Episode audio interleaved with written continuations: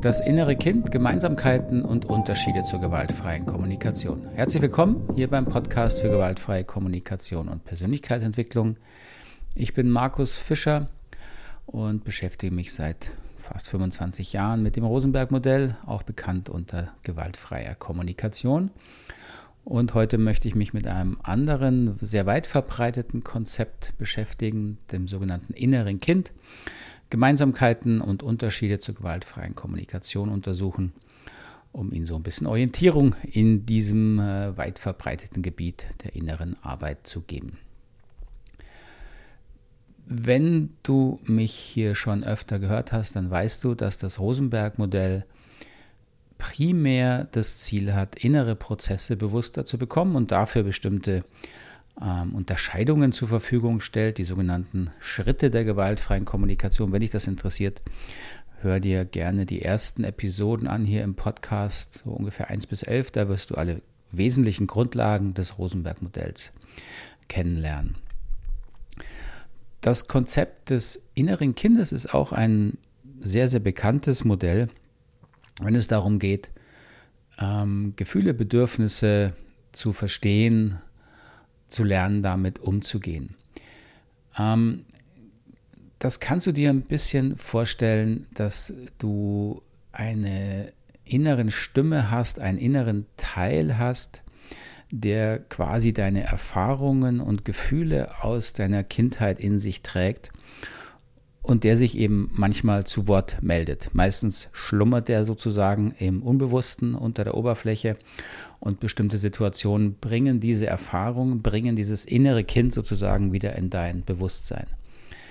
Ganz wichtig ist, dass das im Erleben kein wirkliches inneres Kind ist, das du quasi wirklich als getrennt von dir wahrnimmst, mit dem du quasi wie mit einem Fremden reden würdest. Wenn das der Fall wäre, würde ich mal vermuten, das wäre eher wirklich eine ähm, psychologische Störung, die dann auch einer therapeutischen Behandlung bedarf. Ähm, das Erleben des inneren Kindes ist immer noch, dass du es als eine innere Stimme erlebst, die du aber ähm, nicht als getrennt und fremd von dir wahrnimmst. Also das ist schon mal ein wichtiger, denke ich, Unterschied. Äh, nicht jetzt ein Unterschied zum gewaltfreien Kommunikation, sondern einfach ein Unterschied, den man ähm, ähm, bewusst haben muss. Weil mit diesem Begriff des inneren Kindes finde ich manchmal sowas ähm, rüberkommt, wie dass du praktisch ein völlig neues inneres Erleben hast. Das ist nicht der Fall. Das innere Kind kannst du eher verstehen, dass du quasi wie eine innere Zeitreise machst, vor allen Dingen emotionaler Art, und du Gefühle, Situationen nacherlebst, noch einmal erlebst, die du eben in der Kindheit durchlaufen hast.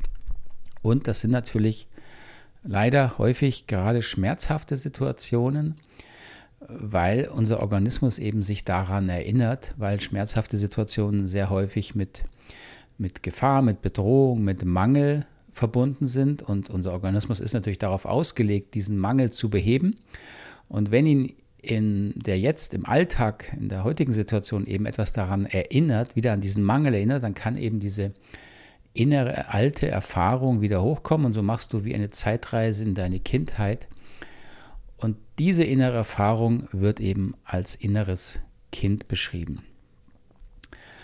Ähm, soweit ist also wirklich sehr viel Ähnlichkeit auch zum Rosenberg-Modell, wo wir ja ähnlich daran arbeiten, alte Erfahrungen von verletzten Bedürfnissen, eben auch von Mangel, ähm, bewusst zu verarbeiten, um eben dieses ähm, sich erinnern ähm, kontrollierbarer zu machen. Und auch das innere Kind wird, soweit ich es verstanden habe und erlebt habe, an Klienten ähm, dazu verwendet, um eben Menschen auch zu helfen, mit diesen ähm, schwierigen Erfahrungen, die sich dann unbewusst melden, im Alltag besser umgehen zu können. Das heißt, das Ziel und die Intention des, des Konzepts des inneren Kindes und des Rosenberg-Modells, glaube ich, sind fast identisch. Ja? Ähm, was ein bisschen ein Unterschied ist in der Methode und dann auch in der Ausrichtung, ähm, hat, glaube ich, teilweise mehr damit zu tun, wie das Konzept angewendet wird, als mit, dem, mit der Methode des inneren Kindes selber. Zumindest ist das mein Eindruck. Ähm, ich habe jetzt in der Recherche nicht gefunden, dass es da prinzipiell diese, ähm, diesen Unterschied gibt, wie ich ihn gleich beschreiben werde. Ähm, in der Arbeit mit Klienten habe ich eben erlebt, dass manchmal etwas entsteht wie ein ähm, zu kindliches damit umgehen. Damit meine ich, dass wir in der Arbeit mit unseren Emotionen, die sich unbewusst melden, wenn wir jetzt mit dem inneren Kind arbeiten, dann versuchen wir dieses innere Kind jetzt in diesem Modell zu verstehen. Da kommen Erinnerungen hoch, da kommen Geschichten hoch, da kommen alte Verletzungen und Gefühle hoch. Und was ich jetzt eben oft erlebt habe, ist, dass dann in der, in der therapeutischen Arbeit mit diesen Themen die Klienten sehr stark dann in das Trösten gehen. Das heißt, sie nehmen eine erwachsene Haltung ein in der Arbeit und wollen dann diesen inneren verletzten Teil trösten.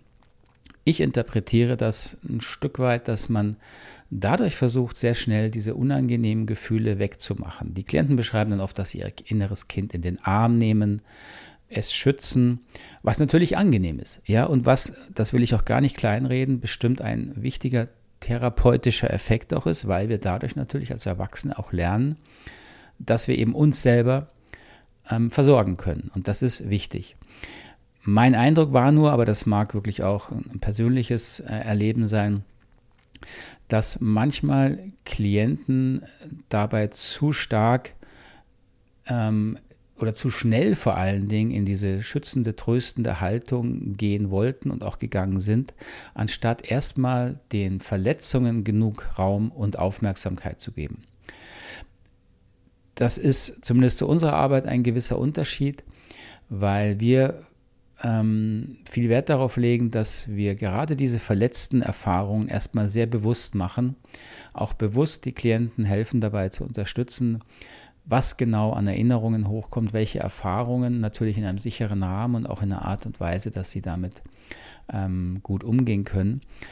Das heißt, im Rosenberg-Modell nehmen wir den Prozess des Trauerns, wie wir das nennen, den Trauerprozess, glaube ich, ein Stück weit geben wir dem mehr Aufmerksamkeit als in der Methode des inneren Kindes. Und die Erfahrung zeigt aber, dass nach diesem Trauern durchaus was Ähnliches passiert, was mir auch Klienten beschreiben, die mit der Arbeit des inneren Kindes zu tun hatten, nämlich ein sanfterer Umgang mit sich selbst, ein besseres Verstehen von sich selbst, ähm, dass eben auch eigene Erfahrungen ähm, durcharbeitet werden, hilft unserem Organismus, diese inneren Erfahrungen eben ähm, loslassen zu können, ein Stück weit heilen zu können. Das ist ein großes Wort, bitte nicht falsch verstehen. Ähm, aber ich glaube, dass Trauern ein ganz wichtiger Prozess ist. Und da ist eben mein Eindruck, dass das manchmal in der Arbeit des inneren Kindes ähm, ein bisschen zu kurz kommt. Das ist eben auch die Gefahr, glaube ich, durch die Begrifflichkeit, weil einfach der Name inneres Kind, das macht, wie gesagt, von der Methode her sehr viel Sinn hat aber schnell was Niedliches, wo ich in so ein inneres, naja, ich bin ja ein kleines Kind, ich bin gerade in meinem inneren Kinddenken hineinkommt, wodurch ich sozusagen nicht in eine erwachsene Haltung komme, mit mir und meinen Bedürfnissen wieder erwachsen umzugehen. Das ist auch meine Hauptkritik an dieser Methode und bitte nicht falsch verstehen, ich finde diese Arbeit äh, hervorragend. Ähm, ich glaube, dass das eher oft dann damit zu tun hat, wie diese Methode verwendet wird, beziehungsweise wie die Therapeuten damit arbeiten. Und das kann eben durchaus unterschiedlich sein. So die Kritik ist, ähm, dass sozusagen die erwachsene Haltung ähm, nicht in dem Ausmaß gefördert wird, wie ich es für nötig halte und auch hilfreich halte. Ähm, und das ist natürlich einfacher, wenn ich einfach die Begrifflichkeit der Bedürfnisse nehme. Denn Bedürfnisse haben wir immer gleich. Die haben wir als Kind gleich, auch wenn wir dafür natürlich sehr viel abhängig, abhängiger sind dafür, dass sie von außen erfüllt werden. Die gleichen Bedürfnisse haben wir aber noch als Erwachsene und heute als Erwachsene haben wir eben die Verantwortung, selbst dafür zu sorgen.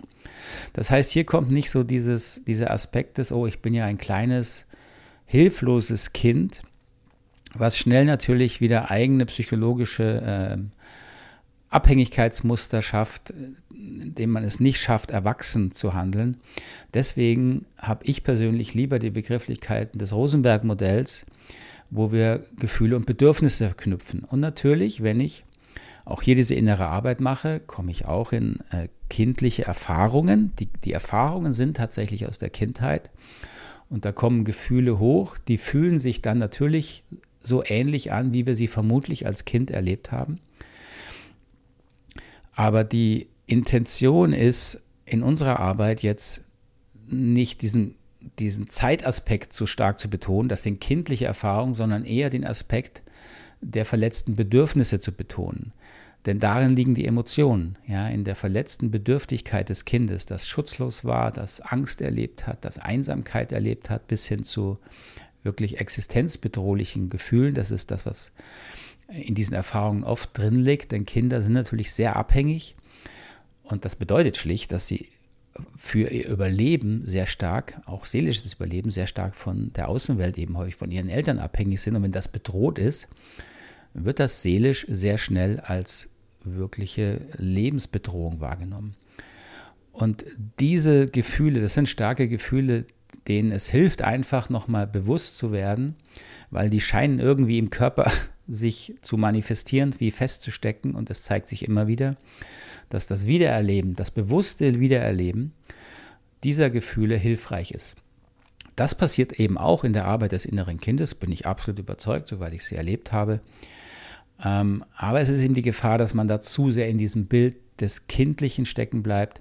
Im Rosenberg-Modell nehmen wir eben diesen, sag ich mal, neutralen Begriff der Bedürfnisse. Auch als Kind hat Bedürfnisse, als Erwachsener habe ich die völlig gleichen Bedürfnisse. Der große Unterschied ist eben nur in der Verantwortlichkeit. Als Kind sind meine, meine Umgebung dafür verantwortlich, meine Eltern, meine Familie. Als Erwachsener bin ich selber für diese gleichen Bedürfnisse verantwortlich.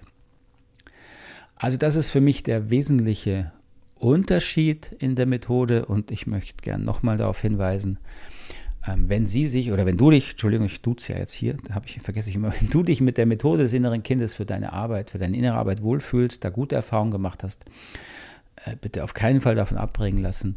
Das ist überhaupt nicht die Intention. Ich habe nur immer wieder mal Fragen gekriegt, wie wir das Konzept des inneren Kindes sehen und ich habe es eben auch in meiner Arbeit immer wieder auch erlebt mit Teilnehmern und Klienten.